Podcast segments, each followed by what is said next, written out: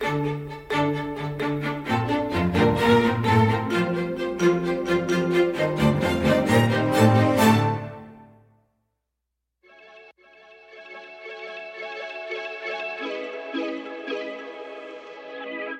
d'hab, distributeur d'anecdotes bancaires par BNP Paribas. C'est le podcast qui vous livre les coulisses et les histoires insolites de la banque. Ces moments qui font la singularité et la culture d'un groupe de deux siècles d'existence, à consommer partout et à tout moment.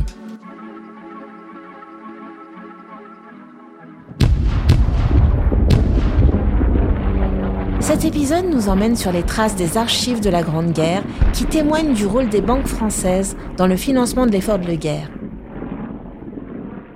Connaissez-vous d'ailleurs la fiche iconique de l'Alsace-Lorraine, précieusement conservée dans un meuble à plan des archives de BNP Paribas Diffusée à des milliers d'exemplaires à travers la France, elle ornait les devantures des agences pour inciter la population à la souscription à l'emprunt national. Et c'est grâce à cet emprunt que les banques furent en mesure de financer l'effort de guerre et la reconstruction du pays. Retournons sur cette situation sans précédent qui mobilisa des moyens financiers inédits et qui changea durablement le rapport des banques avec le grand public. Avant le début de la Première Guerre mondiale, la discrétion est de rigueur pour les institutions bancaires. Mais face à l'effort de guerre nécessaire, elles adoptent un style de communication particulièrement audacieux pour faire appel à la générosité de la population française et étrangère. Dès 1914, en France, des moyens très conséquents sont requis pour financer la guerre. En coordination avec le ministère des Finances, les banques mettent au point un dispositif appelé l'emprunt national. Cet emprunt a pour objectif d'inciter les Français à placer leur argent en rente sur l'État. De 1915 à 1918, quatre vagues successives d'appels à contribution pour aider le pays sont lancées, permettant de récolter près de 65 milliards de francs. Les trois premières vagues sont appelées les emprunts de la défense nationale et sont destinées à participer à l'effort de guerre. La dernière vague de 1918, dite l'emprunt de la libération, se destine à la reconstruction du pays. Ces emprunts qualifiés de perpétuels ne sont pas remboursables, mais assurent à chacun une rente à un taux d'environ 5%. Dans un communiqué de la Banque de Paris et des Pays-Bas du 24 novembre 1915, les modalités sont expliquées de la manière suivante.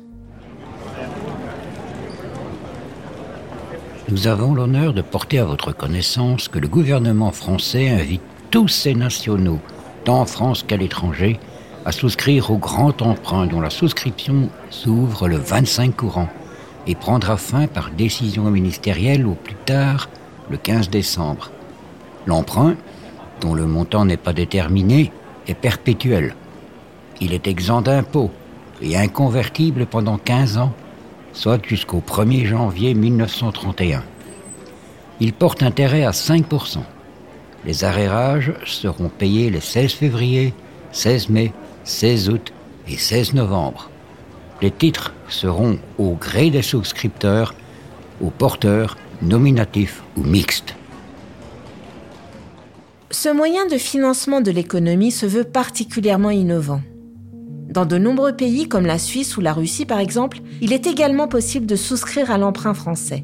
Et pour que cette opération soit un succès, il lui faut bien entendu une bonne campagne de publicité.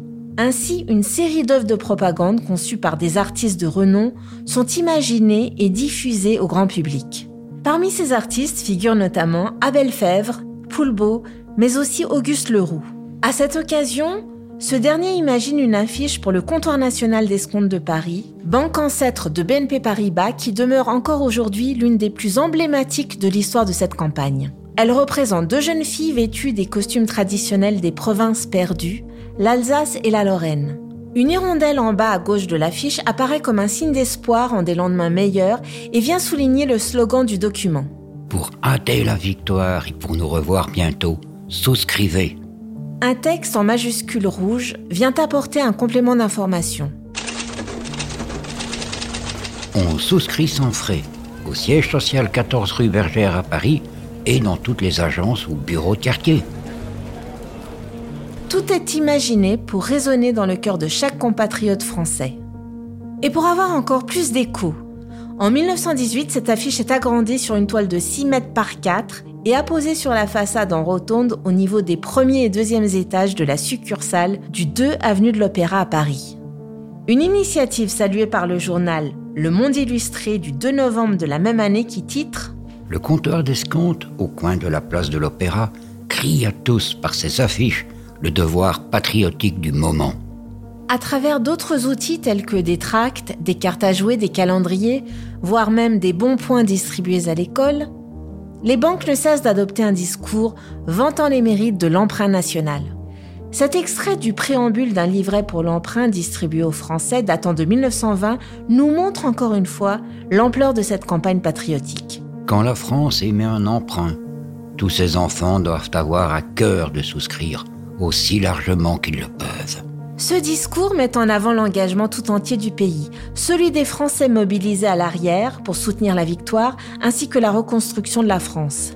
Et ce sont des foules entières qui se déplacent au guichet pour accomplir leurs devoirs citoyens. Dans ce contexte si particulier, chacun réalise le poids des institutions bancaires dans notre société. La banque a été, est encore et sera toujours un acteur majeur du changement, de quoi certifier qu'elle est bien celle d'un monde qui change.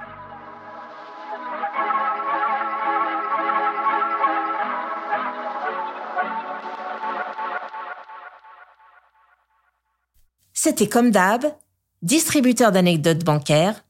On se retrouve très bientôt pour de nouveaux petits savoirs autour de l'histoire de BNP Paribas.